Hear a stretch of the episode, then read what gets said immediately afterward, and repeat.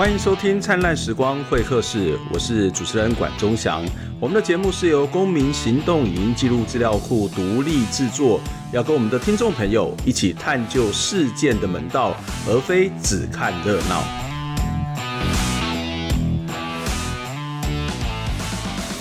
那我想最近这一阵子，大家其实是人心惶惶，整个台湾或是整个全球都陷入到一个恐慌的这样的一个状态哦。过去面对这种 COVID-19 的时候，台湾其实是非常自豪，呃，我们常常有所谓的归零，或者是我们没有这样的一个本土的确诊案例。不过这阵子其实可以看到这样的一个案例都不断的在蔓延，甚至有很多位的这个朋友也因此而死亡哦。那当。当然，这个很重要的这个爆发的原因，除了跟华航的机师有关之外，其实另外一个很大的关键点，就是在于万华的这个呃阿公店茶艺馆的这个群聚的事件哦。这个事情爆发之后呢，其实也引起社会大众对于万华有某种的另眼相待哦。那一部分可能是因为这个茶艺馆的关系，所以有一些污名化的这样的一种一种观点或是一种说法。另外一个部分。是因为这个地方成为一个非常重要的关键的爆炸的点哦。不过对万华人当然就会面临到很大的这种所谓的心理跟身体的这样的一个压力哦。那前一阵子发生的一件事情，就是有一个万华的民众呢去看医生，结果呃被拒诊了。为什么被拒诊？后来才知道，原来他的健保卡上面被注记他是住在万华这样的一个地方哦。那后来这件事情经过媒体爆发之后，的这个 CDC 呃卫福部这指挥中心呢也召开了记者会说明哦，他说事实上他们是把四月二十号到五月十五号曾经出现于万华的这个六十万的电话号码交给电信业者去做大数据分析，然后并且去做一些框列追踪，甚至在健保卡上面注记的情况。那还有一个让大家觉得稍微有点匪夷所思的是，他甚至会去监看了这些某些人的在这段时间使用。这个浏览器所浏览的网页哦，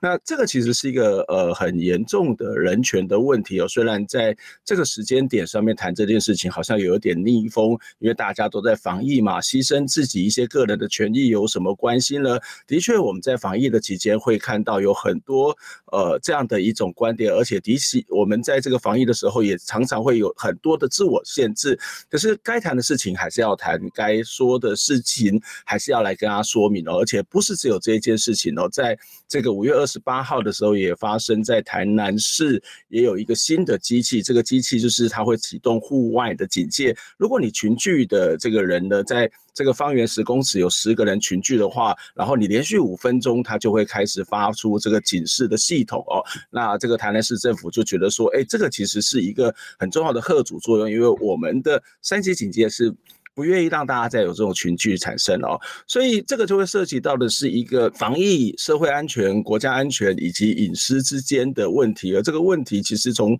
去年开始就一直有很多的争议跟讨论了。待会我们会访问到这个台权会的数位人权专员周冠儒，但是在访问之前呢，我们要先来看一下这一段影片。首先带来关键是国内出现首例武汉肺炎本土病例之后，全面防疫升级，为了有效监控居家隔离者。中央流行疫情指挥中心首次使用智慧科技防疫，今天开始将会针对四百六十名需要居家隔离的人，优先发放定位手机，启动电子监控，来掌握这些民众是否有擅自外出。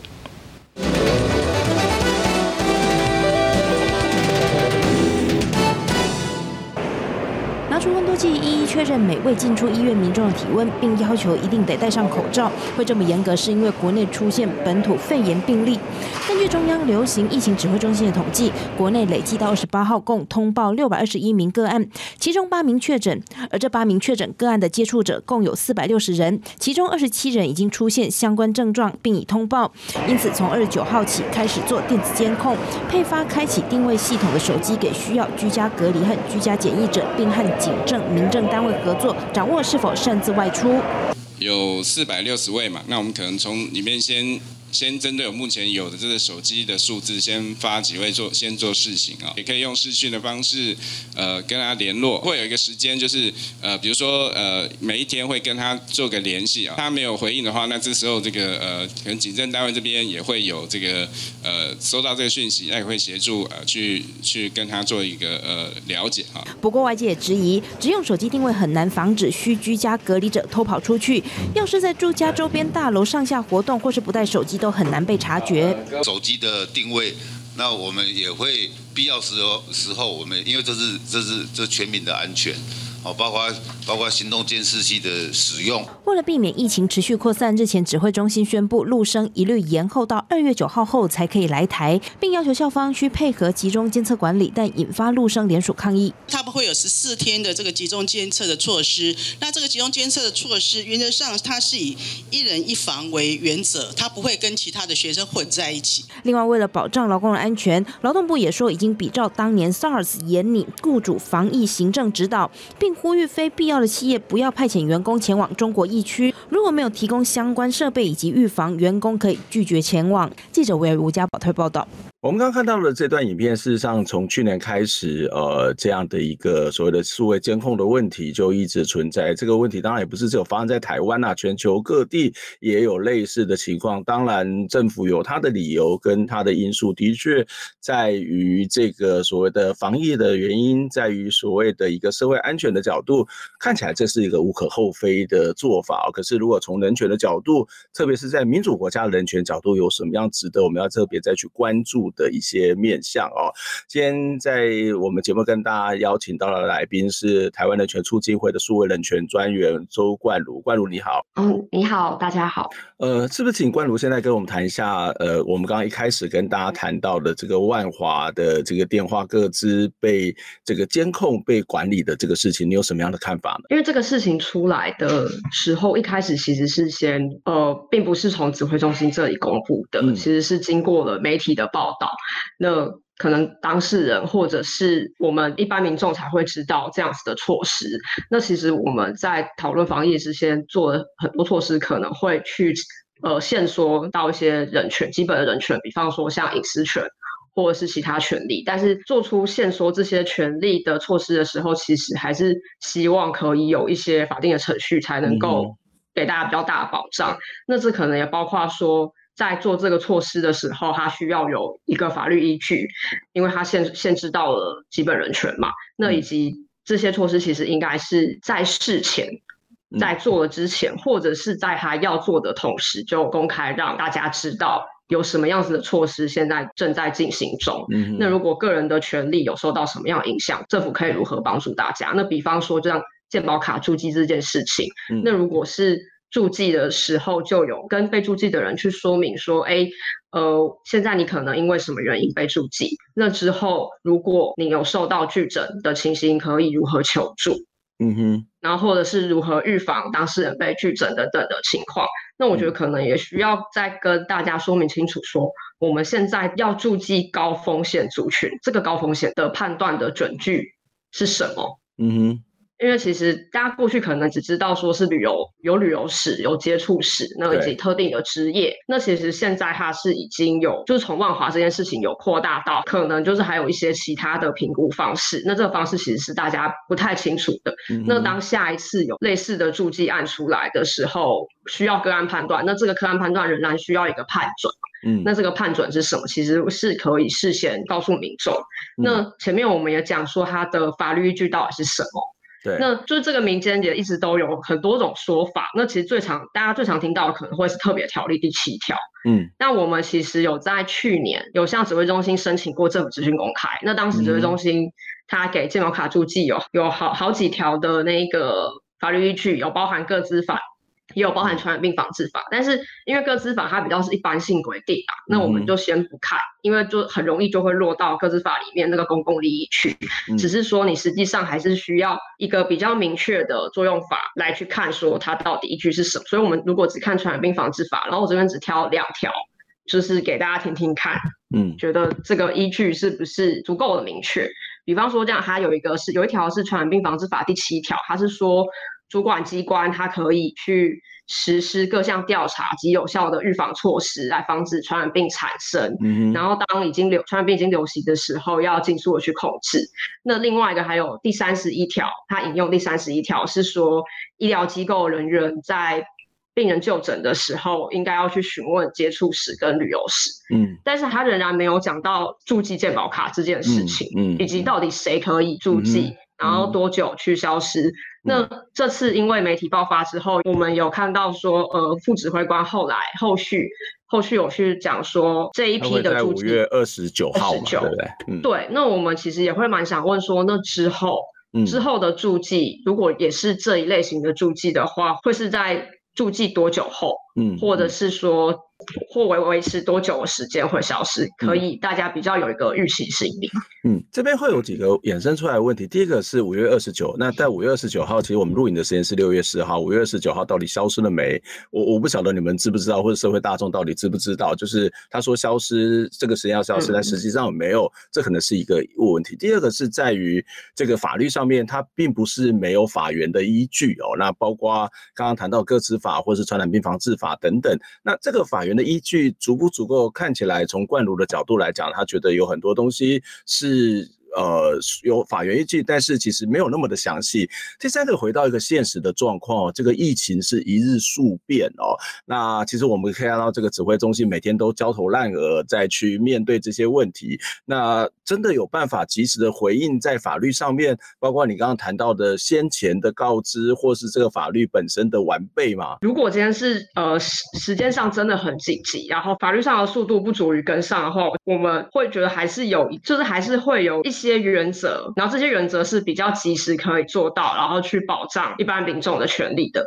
比方说，像前面讲的这个措施马上要出来的时候，对，其因为每天都有记者会，那其实也可以就告诉民众说，呃，因为这个很紧急，那我们。可能法律还没有办法去跟上的时候，是采取一个什么样子的紧急措施？嗯、然后我现在告诉大家有这个东西，那呃，如果有人有遇到什么样的困难，可以有什么样子的协助方式，然后可该如何去做？嗯、那以及当我们不确定疫情会如何去变化的时候，可能没有办法定下一个时限，说这个措施什么时候要消除。但我觉得至少是定出一个检讨的时程，嗯哼，比方说几个月后或是。多久之后，我定下一个预先定下一个时程，几个月后我们再来看看当时的疫情如何。那各个有这么多，因为其实不只是健保卡注记，以及在这次健保卡注记前面还多了一个提供资料给电信业者去分析，嗯、然后是借由电信业者分析出来的东西，然后再来去区分，就是谁要注记，谁不用注记嘛。嗯、那这些措施，然后一步一步把它摊开来，让大家知道政府怎么怎么做这件事情。嗯、那我们之后可以再回过头来，在那个设下检讨日期，回过头来看看是不是有一些机制是应该要退场，嗯，或是延缓。嗯也就是在，也许真的是这个疫情瞬息万变，然后没有办法立刻的告诉大家，但是每天的记者会总是可以告诉我们，我们接下来要怎么做，以及这个后面的退场的方式，或者是他这些资料怎么处理，什么时候会停止这些监控。不过台权会其实之前也发了一些公文，呃，我们 CDC 也有一些做相关的回应，待会我们再来谈这个部分。可是我们再回到原来的这样一个讨论当中，其实这个监控的问题跟状况，不是只有在在刚刚看到的这个万华的事件哦，包括其实现在的十连制也有人会有类似的疑虑，或者是包括足迹的公布，甚至在前前一阵子的所谓的电子围篱哦，那这些其实各式各样的这个监控的方式，它其实都会有一个良善或者是一个正面的目的。但是回到我们第一个问题上面的讨论，就是那这些刚刚谈到的各式各样的措施都有它的法源依据吗？它的正当性是充足的吗？我觉得我们就先以一个比较大的方向来看，嗯、就是说，当政府要跟呃一些私部门，比方说电信业者，我们这边先先说在电信业者好了，去调取用户的个资的时候，其实，在疫情之前，政府就可以做这件事情，嗯，呃，而且它是有法律依据。如果在刑事案件上来看，是有一个相对比较完整的规范。嗯、那我这边讲的会是《通讯保障及监察法》，嗯。那这个规范，它就是说，呃，当今天司法警察还要侦办犯罪案件的时候啊，他需要依据这个规范来调。那他可能有几个保保护措施，比方说，第一个并不是所有的犯罪案件都可以调，嗯，它就是有去区分，然后不同的程度，或者是你要调的东西可能有不同的敏感度，比方说通联记录啊，然后跟监听，可能它的程度就不一样，嗯，那可能有的是要经过检察官同意就好，那有的是要法官同意才行，嗯哼。那他除了这个之外，他还会要求说，你事后一定要通知当事人。但这个比较特殊，是因为刑事犯罪案件你不可能事前告诉当事人。嗯。嗯，那他有要求事后一定要通知当事人，以及他还有另外一个义务叫做透，他是透明义务，他要公开，他事后要去公开他的统计，也就是说，曾经司法警察提出过多少次申请，然后这些申请都是一些哪些犯罪类型，他依照。他要追溯的是什么样子的犯罪类型去申请，然后以及说后来检察官以及法官同意了多少件，嗯，然后他们调的资料的种类是什么，嗯，就是他到底是要调的是门号还是还是一些其他的资料，比方说他可能是要调 IP 啊或是什么，嗯哼，其他东西他可能会稍微把它分几大类，然后这些东西全部是公开的，嗯，就是。是公开，让民众可以上网去查得到的资料。嗯嗯、但我我们现在其实是比较缺，就是在其他方面的调取上，这其实过去就有一个问题，就是除了刑事犯罪侦查之外，其他机关的调取会是拿一个作用法，然后使用公文的形式去调，嗯、那可能就是没有后面我们说的这些通知当事人啊、透明义务啊，或者是我们不确定他到底是谁来审。嗯哼，审这个公文等等的这些保障，所以所以其实政府收集的这些资料，它怎么被使用，这些当事人怎么知道这件事情，甚至在看到万华例子是不知道，而是别人告诉他的，所以这个在程序上面正当性是有一些问题的吗？这个我们认为是蛮大的问题，因为如果可以去注记健保卡，嗯、理应是有足够的资讯可以去通知当事人。嗯哼。那当然方式有很多，是不是能够成功通知到当事人，可能会因人因人而异，但是至少是可以做到某种程度的通知，所以还是可以先从可以做到的通知开始。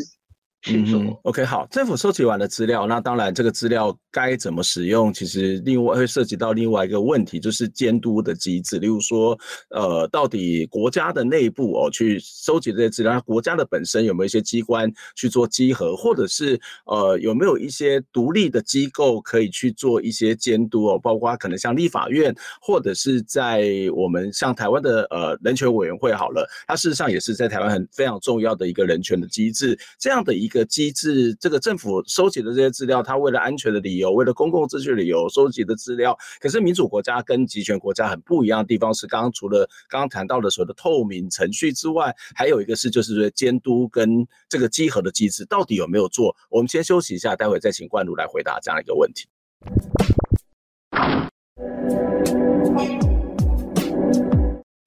日前，疫情指挥中心使用电子围篱系统，成功揪出多位自主健康管理者违规跑去参加跨年活动，不过也引发了是否有侵害隐私的疑虑。卫福部长陈时中今天回应，有关防疫需求所搜集到的资讯，二十八天后就会销毁。行政院长苏贞昌则说，这是基于国人健康防疫需求所做的 SOP，没有要侵犯个人隐私。跨年夜北市的晚会与桃园五月天演唱会都吸引不少民众参加，而疫情指挥中心启动俗称“天网”的电子围篱二点零，成功揪出自主健康管理者违规进场或出现在周遭区域，被誉为防疫利器。不过外界也担忧该系统有侵害民众隐私的疑虑。不要透过防疫这样的一个名称呢，来滥行收集民众的资料。毕竟宪法保障民众的集会结社的自由，民众的隐私没有。把你的个资等等做其他的利用，而是在疫情期间。做相对应的位置的确认。去年三月，疫情指挥中心发布电子围地监控办法，是透过手机接收的基地台讯号，掌握居家隔离及检疫者的行踪。而如今的进阶版电子围篱二点零，由于监控名单列入能外出的自主健康管理者，因此和电信业者合作，在大型集会活动半径六百五十公尺之内设下天网，若有违规者进入，便会发简讯劝离。指挥中心强调，由于并非追踪个人手机的 GPS，因此没有侵犯各自及隐私。收集到的防疫的资料。料。相关的个人的资讯都在收集后二十八天就要销毁。行政院长苏贞昌表示，使用电子围篱是基于维护国人健康所采用的防疫 SOP。指挥中心也指出，电子围篱系统是依传染病防治法执行，但法界仍然质疑没有明确的法律授权依据。这个疾病已经发生了十个月时间，我们有更长的时间去检视我们的法规是不是有齐全。那我觉得，更何况其实特别条例已经过修过法一次了。说真的，我觉得立法院在这边其实。应该要积极主动的处理这个问题。学者呼吁相关单位应该积极检视法规是否齐全，避免民众的权利受损。今天分析谢启文、陈柏宇、陈新龙台北报道。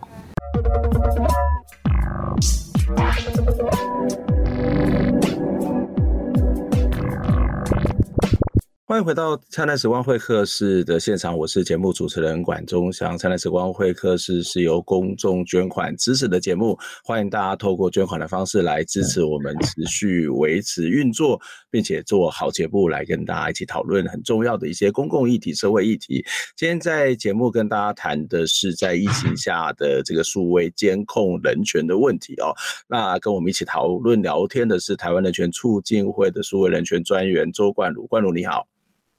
大家好，呃，刚刚我们在跟冠儒聊的时候，其实有谈到在。一开始就是万华的这议题，它其实有各式各样的这种监控的模式哦。那当然，除了万华的这个健保卡注记之外，其实还发展出呃这几年还有很多相关的类型呢。也许我们可能要再把这些类型的这种监控的方式再谈得更清楚。我觉得有两个东西是比较，我觉得比较值得再更深度去谈的。第一个就是在万华的世界当中，事实上是有一些人他们在呃手机的浏览网页的记录也是被这个搜寻也是。被查询，这个让我有点百思不得其解。就是好了，你知道这个人的足迹去哪里也就算了，你为什么要去看这些人浏览网页的记录？我不知道这个跟疫情之间有什么样的关系，是不是超出了这个好像这个应该是以防疫的正当性的这个基础的这样的一个范围呢？第二个其实就是在去年曾经也是争议很大的电子围里，有人去看了这个演唱会，然后被发现哇，你在居然跑到跑出来，然后看演唱会，那事实上好像有。一个无形的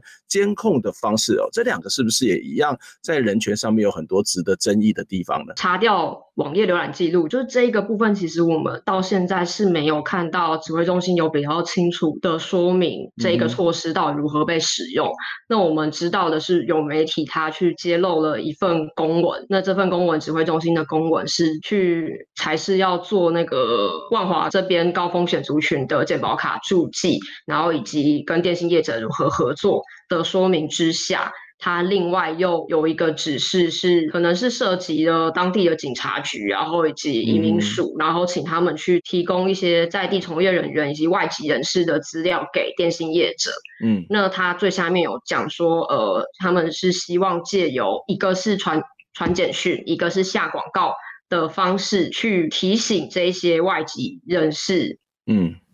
呃，自注意自己的健康。那其中有一个部分令大家比较困惑，就是他因为还有提到说要分析网页浏览。那这个部分我们马上会想到，其实就是查掉浏览网页的记录，因为这这个资料其实理论上，如果大家平常上网的时候没有另外做一些修改设定的话。嗯电信业者是会有大家的是连上过哪些网站这样子的记录，那这次我们其实也会比较困惑，说一来是不清楚它的法律依据，那二来其实很重要的是，它前面公文里面也已经提过说可以用传简讯的方式去提醒外籍人士，对，那为何还要再多加一个侵害程度比较高、高蛮多的这一个查掉浏览网页记录的这一个措施？嗯，那这个措施我们也是蛮蛮希望，就是政府这边可以再说清楚，嗯，这个措施后来的状况如何，以及它可能会涉及到多少人，这也是希望大家可以清楚、更安心，因为我们知道其实呃监控是为了要监控疾病，并不是要监控人。对，那当然说监控疾病的过程中很容易就会监控到人，那怎么样把这个伤害缩到最小？也是可以去提升大家的信心。甚至这些行为可能跟这个疾病扩散也未必有什么样的关系啊。这对，这这可能也是一个一个状况。那另外一个就是刚刚也提到了电子围篱的部分哦，这个电子围篱其实、嗯、呃，它是把人限定在某个特定的范围，一旦你超越它，你就有可能就会被被知道。那甚至在台湾也发生过类似的事情嘛。我们过去其实去年的时候只知道电子围篱它是隔离检疫嘛，然后它的法源我们问到的。是传染病防治法里面，它其实都是在规范隔离检疫的状况，因为我们确保一个人在他隔离检疫的场所不会去其他地方，有很多种方法，电子围篱只是其中一种方法。那我们到今年看到它是扩张到可能演唱会，嗯。那可能他的对象甚至也控制到不是隔离检疫者，那扩张到自主健康管理者。嗯、那当然最近最近比较没有再提起他，那只是说这个措施是不是已经有部分的退场了？那或者是说他到底之后会再起来？其实都需要更多的讨论。那如果是有法律上的保障，嗯，那就会是更好的状态。因为我们其实，在关心这么多，也是会很担心一些方便的工具，它之后会演变成会扩张到其他地方，像电子围篱当初一样。那或者是说，它会去被运用在一些我们意想不到的地方上。嗯，我我觉得这是很重要，就是说在民主社会或者是在集权社会里面，我们都可以看到，它的确是有这些各式各样的监控。你要完全没有监控，似乎在现实的生活当中是不可能。可是民主社会跟集权社会很大的不同的地方，其实就是所谓的呃公开透明、法律授权以及这个程序上面是一个经过一个有一个监督的机制的存在哦。我想这是一个很大不同。所以这个法律到底授权在一个什么样的范围，就应该在这个。范范围里面去这个实施，但如果你要超越这个范围啦，你都要透过修法，或是要再透过其他的一个合法正当的程序，要不然其实。像你刚刚提到的是，它如果无限的扩张哦，当然我们相信政府不会，但是谁知道某一个政府或是哪一天会发生什么事情？这个是没有人知道。这也就是民主社会、法治社会很重要的一个监督的机制。可是回到那个监督机制的本身，我想要问的是，我们看到政府的确在这个程序上面是有一些瑕疵以及可疑的地方，去收集了这些资料。好，那这些资料收集完之后，到底是怎么被？监督使用的啊，这个监督使用可能包括这个主管机关的本身，也可能包括了这个立法的机构，甚至也包括了一些这个独立的机关，例如说像台湾的呃国家人权委员会这样的一个机制，它是不是也应该要对这件事情有一些的说法，或者是有一些监督的这种制衡的能量跟可能？这个就讲到说，呃，大家都知道台湾有个资法。然后想说，各资法是要来保障大家的。那比较大的问题是说，呃，各资法是不是有被落实，或是更放大一点，我们的各自保护到底在现行的各资法上能不能被落实，都是一些问题。那比较大的问题是说，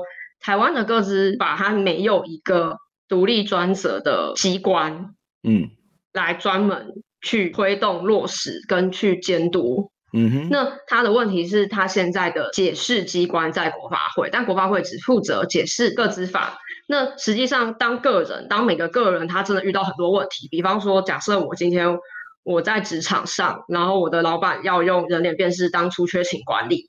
那我发生了这个问题，那我不希望呃使用这种生物辨识的方式，那我要怎么办？那我不是我找国发会是没有用的，那我可能是需要找。目前的规定是说，你在各自保护上会回到各个目的事业主管机关，这就变成说，我在职场发生这件事情，人脸辨识的事情，我可能要去找劳动部。但如果我今天我的职场不是一般的职场，假设我今天我的职场是大学校园，对，那我可能又变成我要去找教育教育部，嗯哼，对，那但是每然后每个部它其实自己又有本来的目标。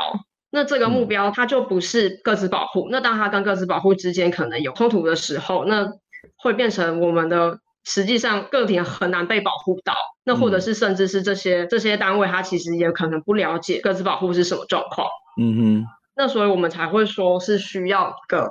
独立专责的机关，嗯，来做个自保护。那专责是一定要的嘛？那为什么讲独立？是说其实各自保护不是只是监督企业，嗯，它同时也包含监督政府，因为政府不同机关也有很多我们的各种不同的资料。嗯，那这些资料如何去处理利用，以及它这些等等，都也需要一个机关来做监督。那所以是这一个机关必须独立且专责。所以你的意思说，现在台湾并没有这样的一个独立的机关，只要发生有关于各自的问题，就回到这个事件发生的所属的这个主管机关，例如说可能是教育部、劳动部等等。那可是我们回到一个在现实的状况底下，例如说，呃，台湾有这个 NCC 啊，那 NCC 事实上是可以去管理有关于电信的使用，或者电信在各自的这个所谓的使用的方式嘛。那这电信是不是有这样一个职权，或者是我们可以看到台湾有国家人权委员会啊？这个人权委员会基本上来讲，是不是也应该在所谓的数位人权上面，它应该是可以发挥一些作用？对，在这个没有各自保护机关之前，其实我们还是要仰赖这一些各自的机关，比方说像您刚刚提到 NCC，它可能是要对电信业者进行监督。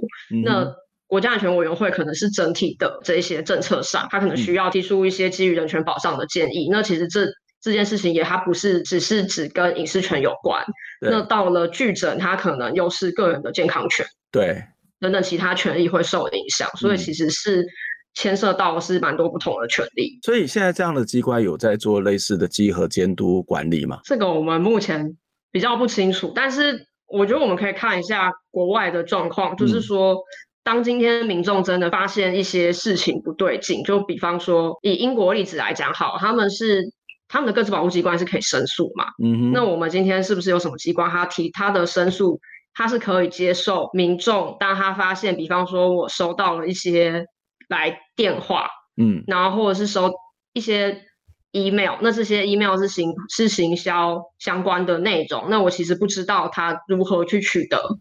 我的 email 或是电话的时候，可以提出申诉。嗯、那英国的例子就是有人他接到了不知名的企业呃 email 给他一些行销资讯，那他就提出申诉。嗯、那他们的各自保护机关就去调查，那他是有权利可以调查，以及他有权利可以去要求业者去提供相关的资料让他来调查。嗯、那他在调查就发现说，哎，原来是有一间呃提供 QR code 实联制服务的厂商。然后他提供给很多很多不同的企业这样子的实验制服务，嗯、那只是说他把他收集到的 email，他另外又在寄信给这一些人去做行销讯息。那调查结果出来之后，嗯、因为他真的寄得太多了，他寄他寄的规模蛮大，而且完全是没有当事人同意，嗯、那所以各自保护机关就开罚。嗯。并且把这件案件就是是公开出来让大家知道，那事后他可能又再把相关的规定写得更清楚，嗯，而且他其实是从这是事后啦，我们现在看到的事后事后的开发，但他其实事前他一样会写得很清楚，就是比方说业者应该是要遵循什么样子的规范，什么事情可以做，什么事情不能做，嗯，那民众个人有什么样子的权利，嗯，你可以去主张。那今天假设你发生了一些什么样的事情。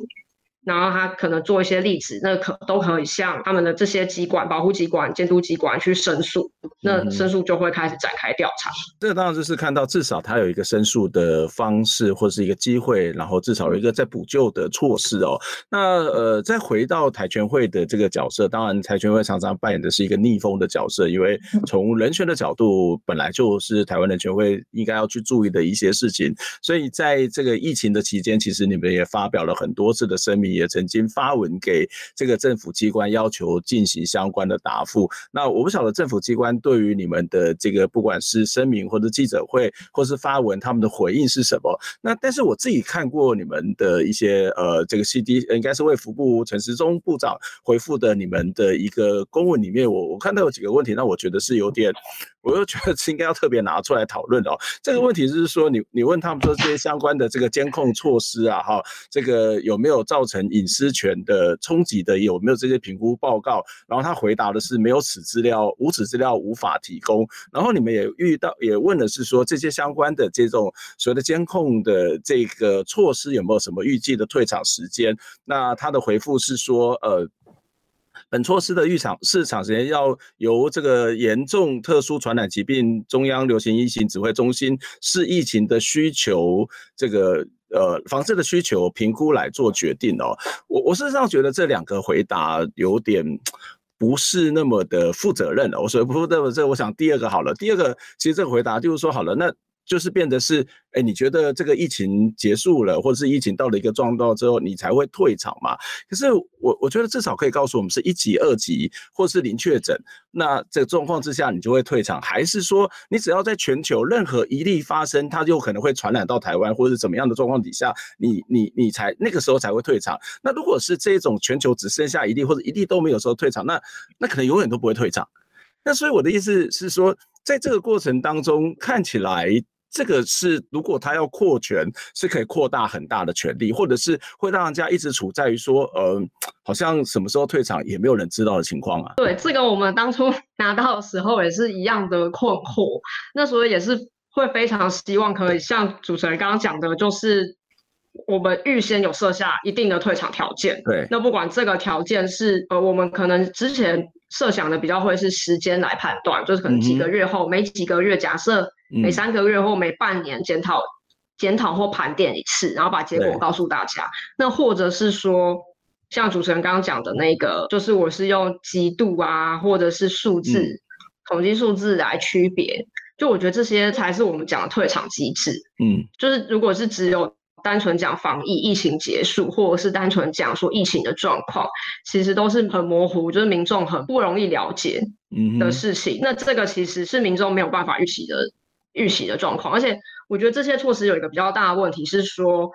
可能会随着时间久了，对，随着随着时间久了，大家就会习惯它，习惯，对，但其实。在民主社会里面去习惯这样子的措施，并不是一件有益民主的事情啦，嗯、就可能反而是会伤害到我们民主社会的事情。嗯，我想这个习惯化是大家最担心的一个问题，因为我们可能一开始的时候可以是相忍为疫情，考虑到整个防疫的重要，考虑到所谓的国家在管理这些疾病的重要性，我们当然是会呃放出自己的一些饮食，甚至可能也不是那么的在意。可是如果变成是习惯的话，它事实上就会变成是一种呃，可能是一个例行性的。或者是甚至莫名其妙的变成是一个新的制度，那这个才是一个真真正的一些问题哦。其实呃，最近像包括有本书叫《监控资本主义》，它其实也在谈这件事情，就是这些大型的公司，包括 Google 很多的监控的这些做法，其实我们为什么会同意？是因为我们早就已经习惯它的便利性，或者习惯于某种的这样的一种安全了。我觉得这可能是在民主社会里面要特别要去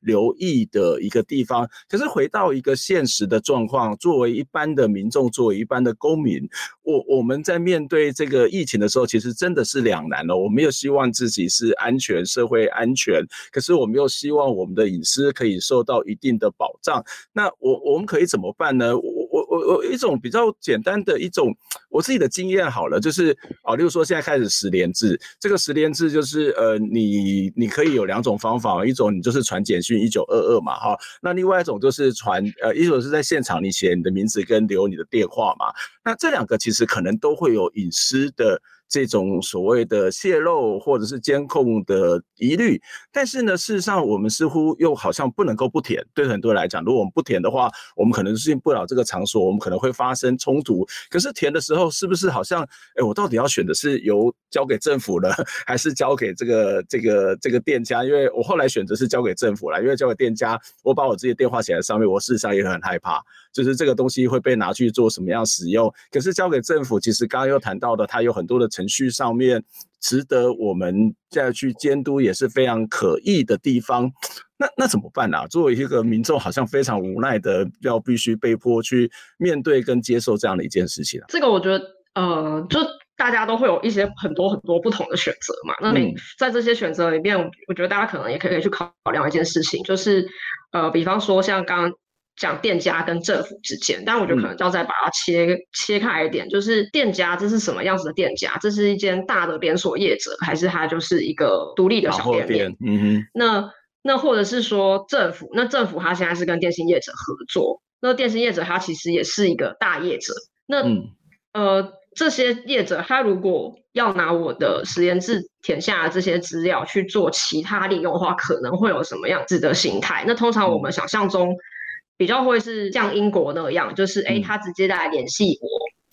嗯，或者是他把我的资料就是给其他人来联系我，这样子的状况。那大业者他其实可以做到的事情可能会比较隐晦，当然大家可能还是需要留意。我说的比较隐晦，就是他可能是拿我的资料去做一些其他的分析，就是可能我去过哪些地方，嗯、或者是我常去哪些地方，嗯、那他可能是可以帮我贴一些标签。嗯，那他分析完，他也不会再把这些资料可能不会提供给其他人来联系我，那我可能也不会知道。嗯、但是是不是有做这件事情，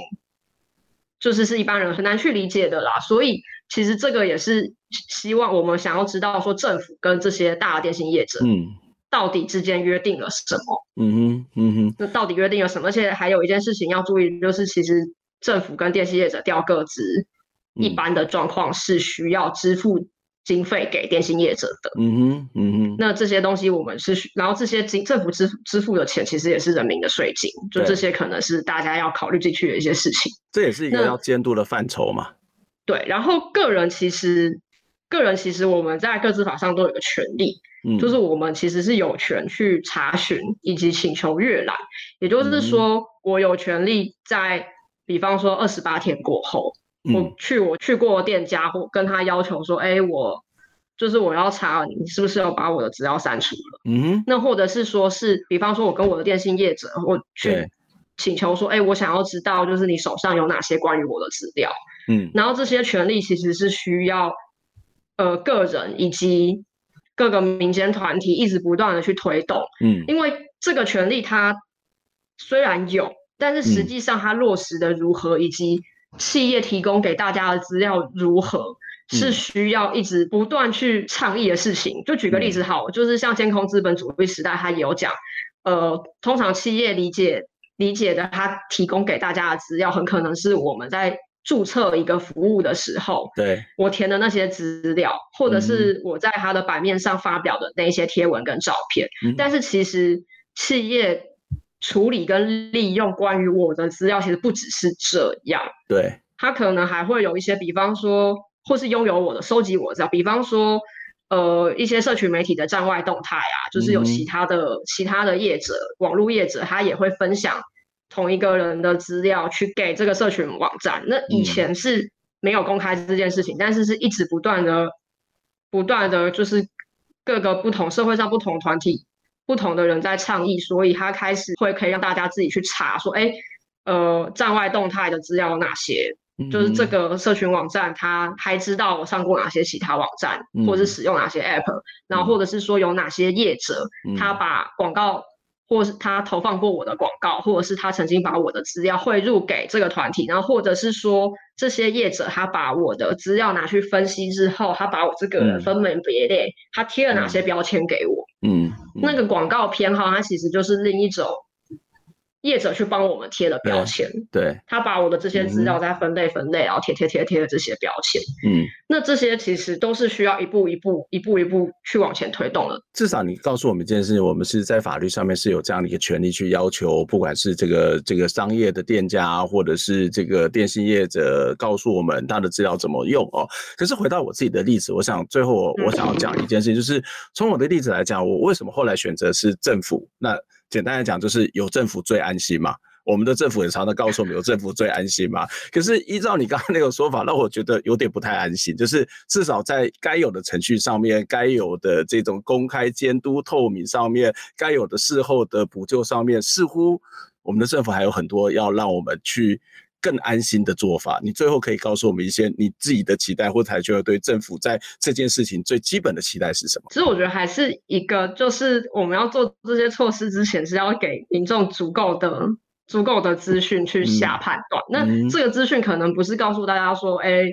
没有收集个资或者是怎么样，嗯、而是我收集了什么。比方说，我电话号码也是一个个资，对，就是看过个资法就会知道，就是电话号码也是一个个资。那